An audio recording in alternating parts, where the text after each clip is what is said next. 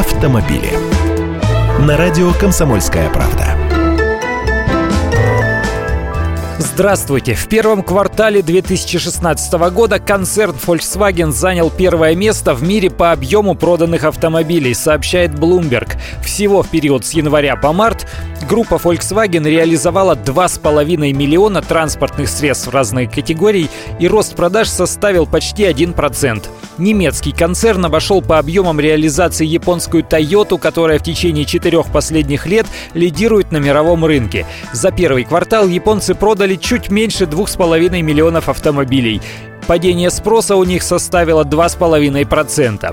Таким образом, Volkswagen сумел показать положительную динамику продаж, никакой дизельгейт немцам в этом не помешал. Помните же ту историю, когда немцы сознались в том, что мухлевали с частотой выхлопа дизельных моторов?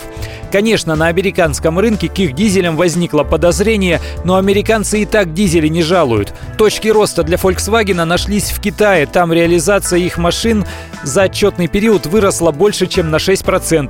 Ну и в Восточной Европе на 3,5% увеличились продажи.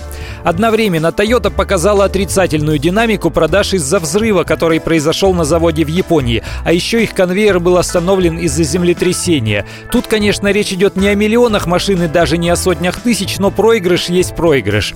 Теперь мы наверняка понимаем, что скандалы вокруг автомобильных компаний, какими бы громкими они не были, на рынке погоду не делают. Главное – добротные машины, продуманный модельный ряд и адекватные цены. Я, Андрей Гречаник, автоэксперт «Комсомольской правды», отвечаю на ваши вопросы в программе «Главное вовремя» каждое утро в 8.15 по московскому времени. Автомобили.